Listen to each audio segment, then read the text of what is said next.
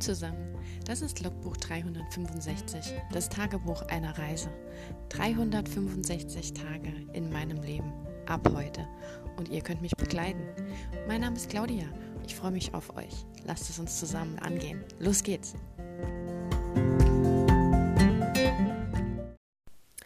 Hallo und willkommen zu Tag 168 von 365. Wir haben genau 19 Uhr an einem Montag. Willkommen in der neuen Woche. Es ist Nanotag 8, glaube ich. Haben wir heute den 8. November? Wenn ja, dann ja, ansonsten Nanotag 9. Ähm, für mich war heute kein Nanotag. Ich habe mich heute Morgen zwar voller Motivation und Elan an den Rechner gesetzt, vor das Dokument und es kam nichts. Das hatte ich jetzt so zum ersten Mal dass ich mich wirklich so hingesetzt habe, schreiben wollte und so wirklich gar nichts bei rumkam. Also ich habe es noch nicht mal so wirklich probiert. Ich habe halt reingelesen, aber irgendwie, ja, also ich habe es für mich so beschrieben, ich habe, ich bin nicht in die Geschichte reingekommen. Ich habe die Geschichte nicht gefühlt. Ich wusste irgendwie so gar nicht, wo ich ansetzen sollte. Ich habe mir ist überhaupt nichts in den Kopf gekommen. Es war so ganz seltsam, so ich war jetzt nicht leer oder müde oder sonst irgendwas. Es war einfach nur, ja, nicht so wirklich was zum Schreiben zu tun. Und dann habe ich gedacht, okay, gut, ich meine, ich habe das schon öfters die letzten Wochen gehabt, dass ich einfach, wenn ich ähm, so fünf, sechs, sieben Tage durchgearbeitet habe, also jeden Tag das gleiche in der gleichen Intensität gemacht habe, dass es dann irgendwann ein Tag kommen muss, an dem ich eben eine gewisse Art von Pause mache. Und da ich jetzt ja auch keinen ähm, Inktober mehr mache, habe ich da auch keinen Ausgleich mehr, sondern ich saß ja jetzt wirklich die letzten Tage seit dem 1. November von morgens bis abends nur an dem Projekt. An dem einen Tag ja sogar noch heftiger, an dem Donnerstag und am Tag davor, weil ich ja die Präsentation für den für das Live-Gespräch mit den Lektoren vorbereitet habe. Und ähm, ja, vielleicht war jetzt heute einfach mal ein Pausetag nötig. Ich meine, man muss ja auch mal wieder irgendwo seine, seine, ähm, wie nennt man das? Äh, die, die Amerikaner sagen dazu den Brunnen auffüllen, also fill the well. Einfach die Speicher wieder aufladen. Also die kreativen Speicher sind gemeint. Ich bin jetzt nicht ausgepowert. ja, also genau. Und ähm, dann habe ich halt auch irgendwann heute Morgen ab einem, halt Vormittag ab einem gewissen Punkt gesagt, das geht nicht. Ich brauche mich nicht zu zwingen, dann kommt erst dreimal nichts. Also ähm, zumindest als Panzer, wenn ich jetzt eine Vorgabe gehabt hätte, ich glaube, wenn man sagt, okay, ich schreibe jetzt dazu einfach irgendwas zu einem bestimmten Thema, hätte ich was schreiben können. Da kann ich mich dann auch in Anführungszeichen zwingen. Aber sich Sachen zu überlegen, das geht meistens nicht beim Zwingen. Also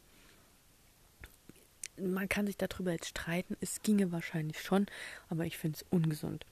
Und dadurch, dass ich jetzt keinen Druck habe, keinen Deadline, keinen Abgabeschluss, was, was auch immer, muss ich das ja nicht tun. So, das war so das Erste. Äh, danach habe ich dann einfach gedacht, ich mache, worauf ich Bock habe. War trotzdem ähm, schreibrelated. Ich bin in Pinterest geblieben. Ich habe ähm, gedacht, gut, ich hatte ja am ersten Nanotag noch überlegt, oder am Tag war, ich weiß gar nicht mehr. Mann, irgendwas kratzt mich im Hals. Ich glaube, am ersten Nanotag hatte ich morgens noch ähm, das Hexenprojekt ein Stück weit überlegt und recherchiert oder gebrainstormt oder so und dann mich erst dran gesetzt. Dann habe ich gedacht, gut, vielleicht muss ich einfach mal das Projekt wechseln und habe da noch ein bisschen dran nachgedacht und habe auch witzigerweise, ich glaube, das war auf Pinterest, da bekommt man ja manchmal ähm, Sachen vorgeschlagen, die einem auch interessieren können. Es geht jetzt nicht hier um Werbung oder so. Also gibt man gibt ja auch gibt es ja auch, dass einem Werbung vorgeschlagen wird. Aber mir ist irgendwas, ich weiß gar nicht, was das dann genau, also wie ich das kategorisieren soll. Mir wurde kein ähm, Account vorgeschlagen und mir wurde auch kein kein ähm, Hashtag oder sowas vorgeschlagen. Es ging aber allgemein um Rauhnächte. Ähm, ich kenne allerlei Rau, dieses Märchen von den Gebrüder Grimm, das finde ich super schön, gibt es auch tolle Verfilmungen von. Obwohl das von der, also ich finde die Handhabe mit diesem Mäntelchen aus allerlei Rau und dass sie dann ein Kleid aus Sonne, ein Kleid aus Mond und ein Kleid aus Sternen trägt, das finde ich schön gemacht. Nur die Geschichte dahinter finde ich so ein bisschen, hm, weil sie soll ja ihren Vater heiraten. Das ist dann so, wo ich sage, okay, da hört es für mich auf. Ansonsten finde ich die Idee bis dahin gut. Ähm, das hat mich schon immer fasziniert, dass man für Fälle oder Gerbereien, die ein Jäger dann auch hat, also wenn er Tiere erlegt hat, wird ja meistens oder wurde ähm, meistens alles verwendet und dann eben auch Fell verkauft oder das Leder verkauft und das ist ähm, Rauch, Rauch, Rauchzeug oder Rauch, irgendwas. Ähm, also das ist der, der typische ähm, süddeutsche, aber auch österreichische Begriff für Felle, gegerbte Tierhäute und sowas. Rauchwerk, genau, Rauchwerk heißt das. Das ist also nicht jetzt was, was man anzündet und räuchert oder was mit Feuerwerk zu tun hat, sondern das ist wahrscheinlich durch das Gerben und vielleicht wird es ja auch geräuchert, damit das halt, es sind Tierfälle. Rauchwerk, Tierfälle. So. Und aber raue Nächte, deswegen, also dieser Begriff hat mich direkt getriggert, äh, also Trigger ist das falsche Wort, ich weiß, ich benutze es falsch, aber es hat mich direkt angesprochen und ich dachte so, boah, Fantasy-Buch. das ist gleich so, Fantasy. Mir fehlt, glaube ich, so momentan diese, ähm, diese Auslastung mit Fantasy. Ich schreibe ja an diesem Romance-Buch und es ist auch wirklich super schön, es macht Spaß, es ist ausgeklügelt, ich habe da Bock drauf. Aber ich glaube, mir fehlt so ein kleines bisschen der Schwenk in die Fantasy. Welt, dass ich da einfach noch irgendwas knastern kann oder was machen kann. Auf jeden Fall kam mir bei dem Begriff Rauhnächte direkt so geiler Fantasy-Buchtitel. So, und dann habe ich das so den Vormittag gemacht. Ich glaube, so bis elf, halb zwölf war es, glaube ich, oder ein bisschen früher. Ich bin mir nicht sicher. Auf jeden Fall habe ich dann Rauhnächte recherchiert, Artikel durchgeschaut, auch bei so ähm, esoterischen Blogseiten, wo dann auch erklärt wird, welche Wünsche man schreiben soll, wie der das Wunschritual in der jeweiligen Rauhnacht vollführt werden soll, wie man die Wünsche präzise wünschen soll, damit sie halt auch richtig sind, welche Wünsche man nicht wünschen darf und lauter so Krams, was ich wieder super spannend fand. Und ähm, dann habe ich halt natürlich auch Bücher gefunden, die tatsächlich schon ähm, eine Geschichte beinhalten, die sich um die Rauhnächte dreht. Also für die, die es jetzt absolut nicht wissen und gerade keinen Bock haben zu googeln, Rauhnächte beziehen sich auf die Tage zwischen Weihnachten und Heilige Drei Könige. Das sind genau zwölf Nächte. Und es gibt verschiedene ähm, Anfänge. Es gibt auch welche, die fangen schon am 21., also 20 auf 21. Dezember an, weil das ja diesem ähm, Mitsommerwende ist oder Wintersonnenwende, irgendwie sowas. Wintersonnenwende muss es ja sein, ist ja Winter. Der kürzeste Tag im Jahr. Aber die meisten Rauhnächte sind eben vom ähm, von Weihnachten bis zum Heilige Drei Könige. Und an diesen Rauhnächten ähm, finden halt verschiedene Rituale statt. Es, es geht auch darum, dass in den Rauhnächten die Grenze zwischen ähm, dem menschlichen Leben und der Geisterwelt oder der Anderswelt verschwimmend dünn ist oder geöffnet ist, gering ist, also dass dann auch Verstorbene auf die Erde kommen.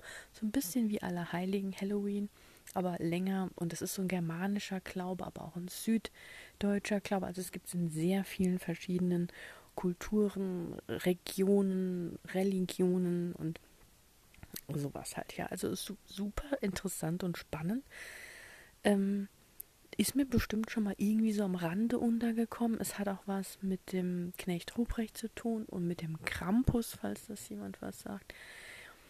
Ähm, also ich will jetzt hier, ich habe zwei Stunden vielleicht maximal mit diesem Thema jetzt verbracht. Deswegen nagelt mich jetzt nicht auf Details fest. Ich weiß jetzt noch nicht so viel. Aber das, was ich gelesen habe, fand ich super spannend. Und es gibt halt eine Autorin, die hat da ein historisches Fantasy-Buch geschrieben, die heißt Birgit Jeckel und das Buch heißt Das Vermächtnis der Rauhnächte oder so. Und ähm, das hat sich auch mega interessant angehört. Und das geht wohl anscheinend von der Historie damals, also es ist ja historische Fantasy, ich weiß nicht, wann es genau anfängt, vielleicht, vielleicht im Mittelalter, aber es spielt wohl auch mit in die heutige Zeit, weil am Schluss ist auch ähm, jemand da drin verwickelt, der halt äh, aktuell lebt oder so. Von dem, was ich jetzt verstanden habe. Aber ja, damit habe ich mich so ein bisschen heute beschäftigt und ähm, ja, aber halt einfach mal nur so angedacht und was dazu rausgeschrieben, weil mich das Thema einfach interessiert hat. Und ähm, ja, dann habe ich heute Frühstück komplett ausgelassen, weil ich keinen Hunger hatte. Ähm, habe dann dafür um, um halb eins direkt Mittagessen gegessen und habe dann entschlossen, weil der Punkt war, ich war ja eigentlich hatte Energie, ich hatte Motivation, ich wollte irgendwas machen, aber ich hatte im Prinzip nichts zu tun, weil mir ja zum Schreiben nichts eingefallen ist. Und ähm, das war echt total blöd, wenn man dann da sitzt und denkt, ich möchte was tun, was tue ich denn bloß? und ähm, ja, dann habe ich mich entschieden, weil heute war dann super Wetter, das hat dann eigentlich gerade so gepasst. Bin ich raus und habe endlich mal meine Pflanzen ähm, ich hatte ja noch die Tomaten draußen stehen und habe die alle mal einfach klein geschnitten, die Stöcke rausgemacht, die Stöcke zum Trocknen gelegt in die Sonne. Ähm, also der Part, in, mit dem sie dann im Töpfchen stecken oder im Topf stecken, der wird ja dann so nass und erdig. Das halt mal abgetrocknet in der Sonne, dass, dass ich sie einlagern kann für nächstes Jahr. Habe das Grün oder das Restliche von den Tomaten klein geschnitten in den Grünabfallbehälter und ähm, habe auch meine letzte Geranie, die noch in einer ähm, Pflanzschale drin war, raus. Die tausche ich dann im Winter immer aus gegen eine Geristrose, heißt sie, glaube ich. Also ich kenne nur den lateinischen Namen. Es ist immer Helleborus für mich. Ich glaube, sie heißt Geristrose. Die setze ich da immer ähm, dann rein. Die übersommert quasi im Schatten und ähm, dann kommt sie dann wieder nach oben, wenn sie wieder blühen soll. Und dafür kommt die Geranie dann raus und die topfe ich dann in ein Töpfchen und die kommt stattdessen dann bei mir in den. Ähm, ich habe so einen gekühlten Flur, da stehen meine Pflanzen drin und ich habe so ein Pflanzlicht mir letztes Jahr bei Amazon Prime Black Friday günstig gekauft, also so eine richtige Pflanzenleuchte, die eben die richtigen Pflanz Farben, äh, Lichtfarben für Pflanzen herstellt. Also das ist keine Lampe, die einfach nur hell macht, sondern die ist so, die hat rotes, blaues und spezielles Licht. Und wenn ich die anhab, sieht es immer aus, als ob ich hier einen Puff eröffnet hätte, weil meine Tür und meine Fenster, die hat richtige Strahlkraft. Und ich habe unten halt die Eingangstür und noch so ein kleines Fenster. Und wenn man eben draußen an der Straße vorbeiläuft, leuchtet das halt in so einem ganz krassen Pinkton. Und das sieht halt ultra aus, wie wenn ich da entweder eine heimliche Kellerdisco hätte oder ja, ein Puff. Also wenn man sich so an das rote Licht ähm, assoziiert damit. Ja. Die habe ich jetzt auch halt wieder angeschaltet. Heute mit Zeitschaltuhr, dann geht die so um drei an und um, um sechs aus, dass die Pflanzen eben noch den Rest vom Tag ähm, mehr Licht haben, weil gegen Abend wird ja die Lichteinstrahlung von draußen, von der Tür schlechter. Und so haben die eigentlich letztes Jahr ganz gut überwintert, weil ich hatte die letztes Jahr bei Black Friday gekauft und ähm, war sehr zufrieden damit. Die ist so groß wie ein Dinner 4 Blatt und hat die Leuchten, das sind glaube ich irgendwelche LEDs. Und ähm, ja, die kann man auch hängen. Da sind auch so Aufhängen dabei. Normal ist die auch dafür gedacht, wenn man zum Beispiel schon Pflanzen anzieht im Frühjahr und will denen genug Licht geben, dann kann man die eben von oben runterhängen lassen, dann werden die Lampen, die Lampen, die Pflanzen von oben schön schon beleuchtet und wachsen natürlich gerade. Ähm, das geht bei mir nicht, weil das bei mir so ein, ein Treppenaufgang ist und da ist die Decke so hoch, da, dass ich mir da kein Act machen wollte, die irgendwie zu befestigen und runterzulassen.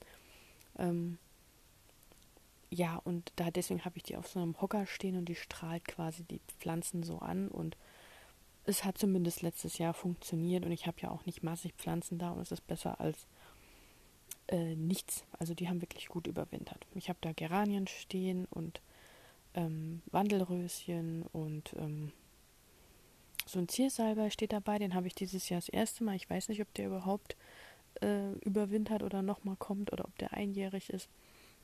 Eine Rose habe ich noch, eine kleine, so eine, eigentlich eine Zimmerrose. Die hat aber irgendwie, die hatte ich die letzte Zeit noch ein bisschen draußen und die mochte wohl die etwas kühleren Temperaturen nachts nicht. Da waren es so 4, 5 Grad, fand die nicht so geil, obwohl sie eigentlich sonst immer sehr mm, gut mit allem klarkam. Ähm, und das letzte, die letzte Pflanze, die ich noch dabei stehen habe, ist ein ähm, ne, ich habe noch eine Hortensie, die ist neu. Ich weiß gar nicht, ob die jetzt noch viel macht, weil theoretisch kann man die ja draußen lassen, wenn man sie mal eingebuddelt hat. Aber ich habe ja nur Topfpflanzen, also steht sie jetzt auch bei mir drin. Und die letzte Pflanze jetzt ist dann noch eine Verbene, glaube ich. Aber die hat dieses Jahr auch nicht mehr so viel getragen, weil in allen meinen Pflanztöpfchen sind kleine Walderdbeeren, haben sich überall versät und verteilt.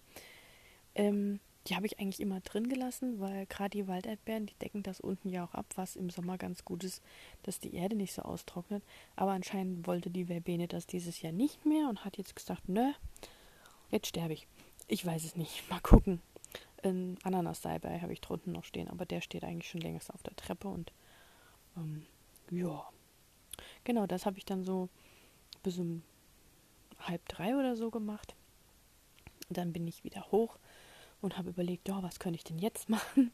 Und dann dachte ich so, ah ja, ich habe mir ja letzte Woche habe ich ein super Schnäppchen gemacht und zwar einen kleinen zwei Personen Römertopf im Discounter mit den vier Buchstaben. Da hatten sie die vor ein paar zwei Wochen oder so hatten sie die im Angebot, einen großen und einen kleinen. Und ähm, da habe ich mir so gedacht, ja, das wollte ich eigentlich schon immer mal probieren, weil ich da drin Brot backen wollte. Aber ähm, zum vollen Preis dachte ich halt, nee, ich habe genug Krams, ich muss das nicht.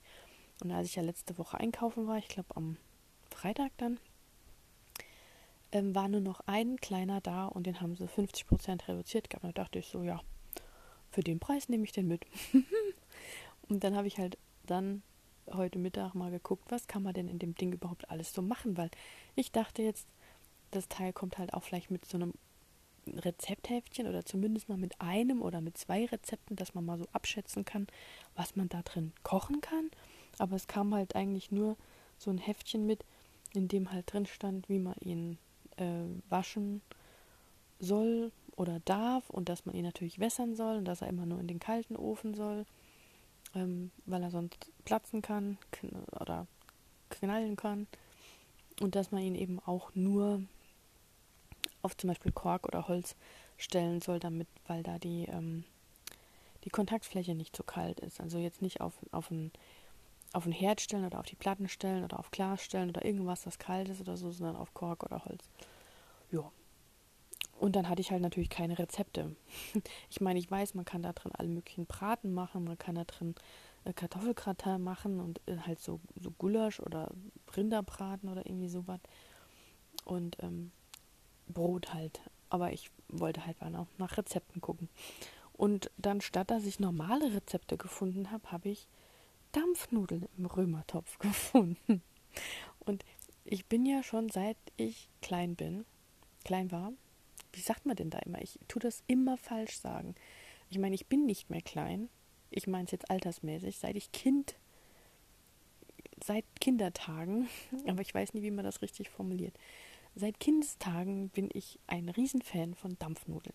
Ich habe die immer unheimlich gern beim Bäcker gekauft. Da waren sie ja meistens so quadratisch und relativ groß, so groß wie eine Crepefruit und hatten unten eben diese. Ich mag die halt mit Salzkruste. Und ich habe die eigentlich immer so gern gegessen, also auch kalt, so vom Bäcker halt direkt. Ich brauche dazu eigentlich keine Vanillesoße oder warm oder so. Äh, meine Oma hat die immer mit ähm, so Kartoffelcremesuppe gemacht. Also bei uns heißt die ja Krummbeerrahmsupp in der Palz, weil Krummbeere sind ja Kartoffeln. Und, ja, und Rahm ist halt, kennt glaube ich jeder, das ist so Sahne. Aber es geht eigentlich darum, dass es halt eine, eine Kartoffelcremesuppe ist. Dazu gab es dann zum Beispiel auch äh, eine Dampfnudel als Beilage. Das ist ja so das klassische Essen. Das habe ich jetzt auch noch gern gegessen. Und deswegen waren diese Dampfnudeln, die ich kenne, immer sehr salzig. Unten zumindest, diese Kruste, die die halt bekommen im Topf. Ja. Mm, wir zu Hause haben nie Dampfnudeln ausprobiert oder haben sie vielleicht mal ausprobiert und die Mama fand es halt blöd, die zu machen, weil das super doof ist. Weil man muss die ja halt so lange im Topf kochen, darf den Deckel nicht runternehmen, weil sie ja sonst wieder einfallen und ähm, wenn Wasser drauf tropft und was weiß ich nicht alles. Auf jeden Fall dachte ich halt so, ja, Römertopf, warum nicht? Da kann man eine kleine Menge machen. Ich mache mal so ein, ein halbes Rezept. Hab dann auch von Gräf und Unser, ich bin ja ein riesen Gräf und Unser Fan, Hashtag keine Werbung, ich kaufe mir die Kochbücher alle selber, aber Gräf und Unser Kochbücher kann ich, bin ich wirklich ein mega Fan von, da habe ich so ein, ein halbes Regalbrett voll, vor allem diese dünnen, weil ich finde halt einfach, man kann sich so viele verschiedene Sachen raussuchen, die man kochen möchte und ich habe halt auch gern diese dünnen Kochheftchen sind das ja eher, also die sind so ein, einen halben Zentimeter dick, so Paperback, so dünn halt.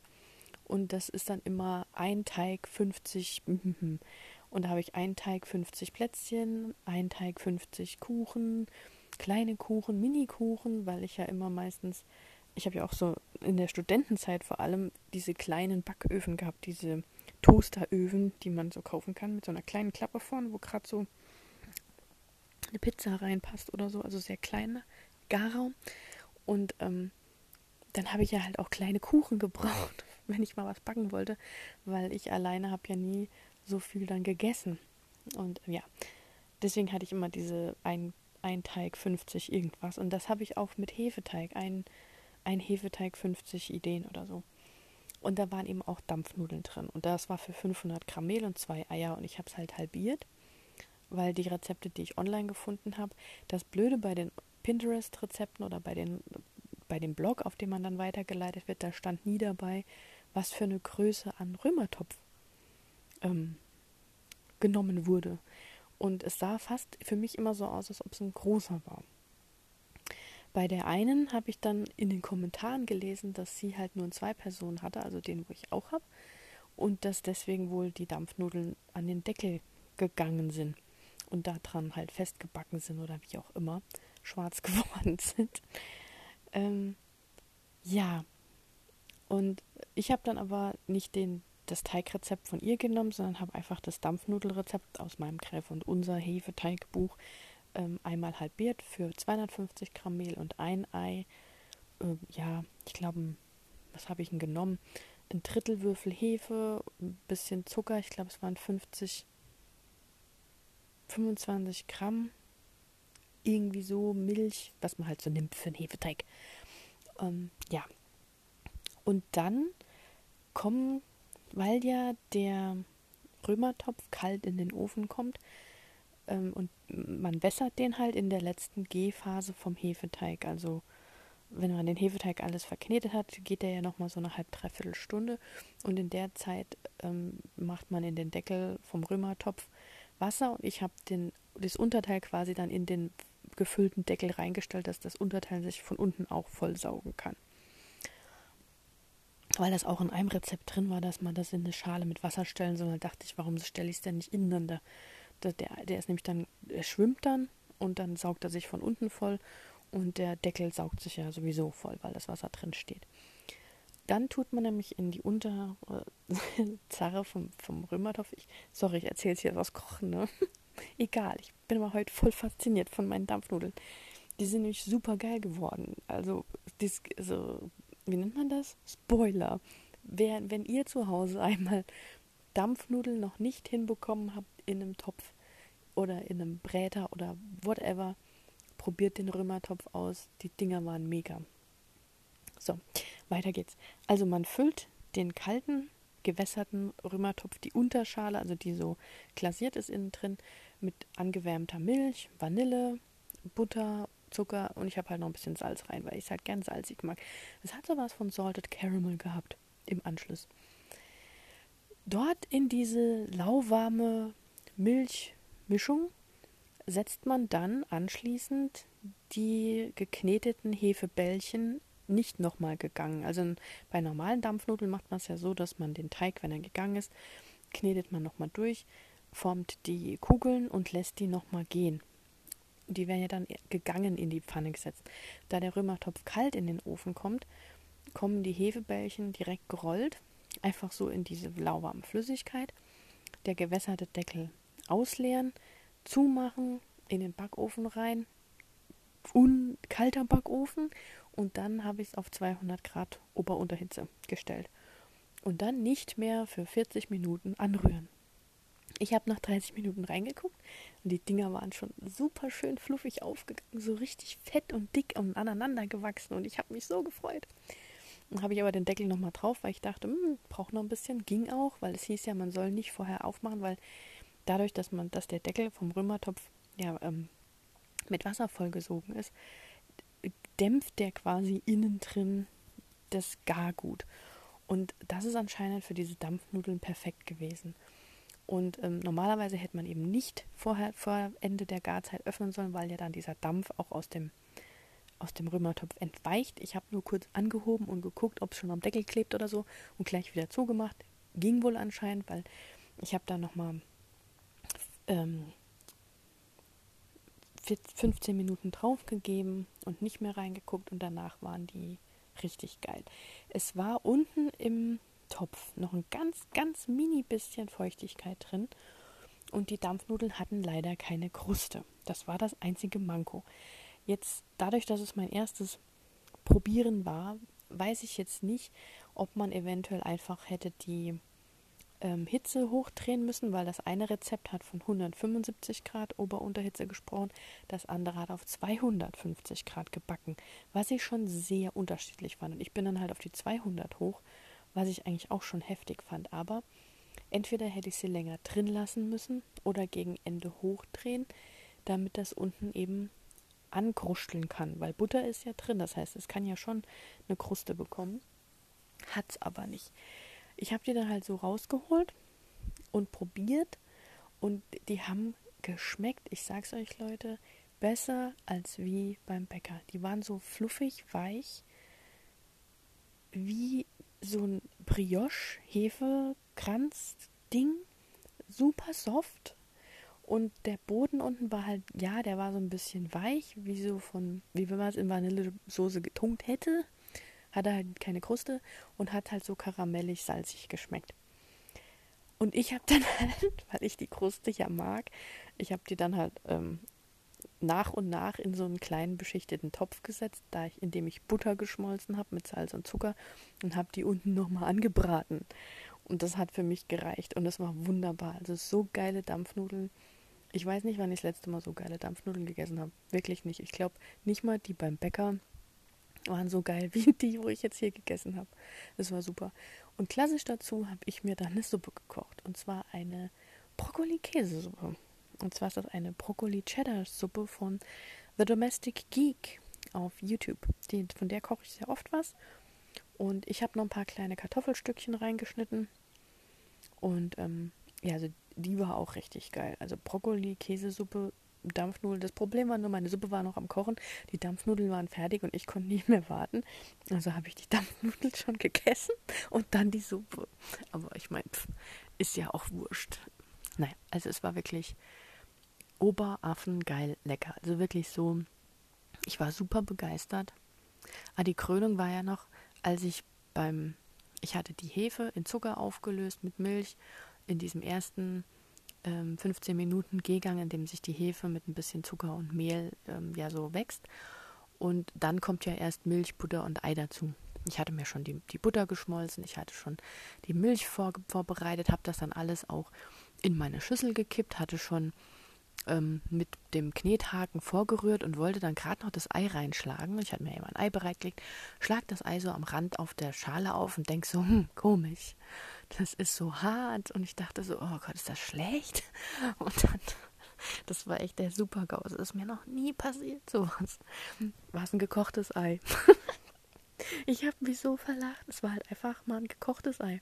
Und dummerweise mein letztes.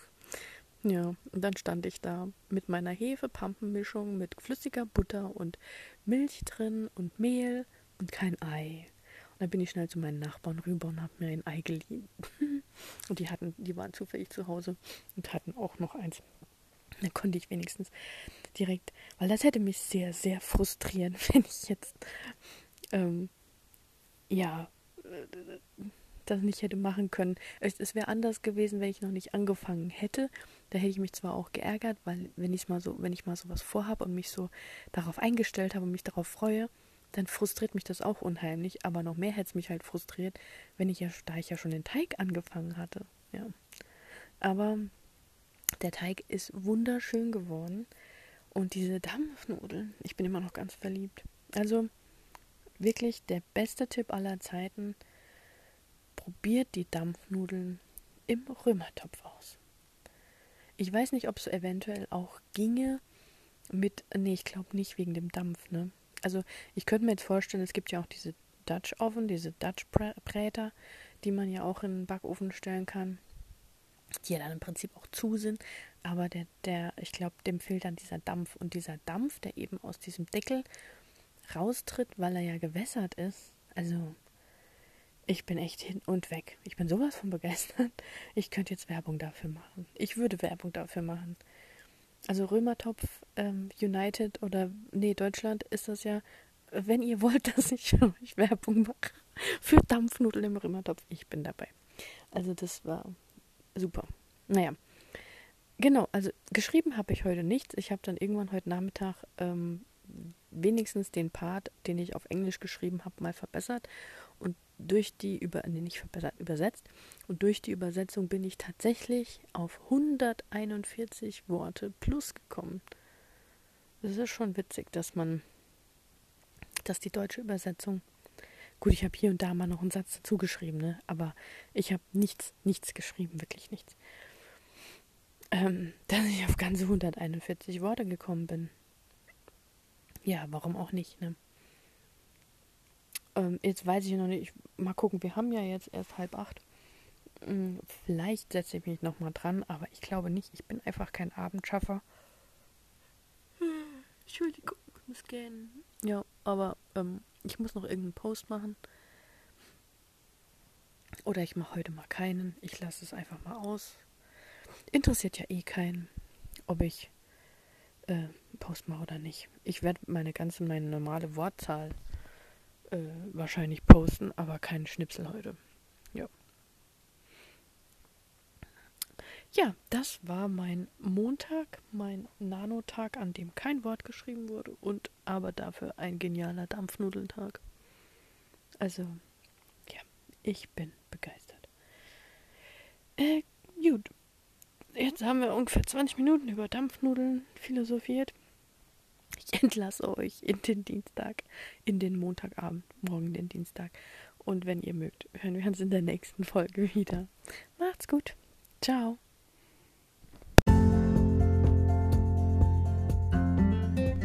Das war ein Eintrag vom Logbuch 365, das Tagebuch eines Jahres. Und morgen geht's auch schon direkt weiter. Ich freue mich auf euch, eure Claudia.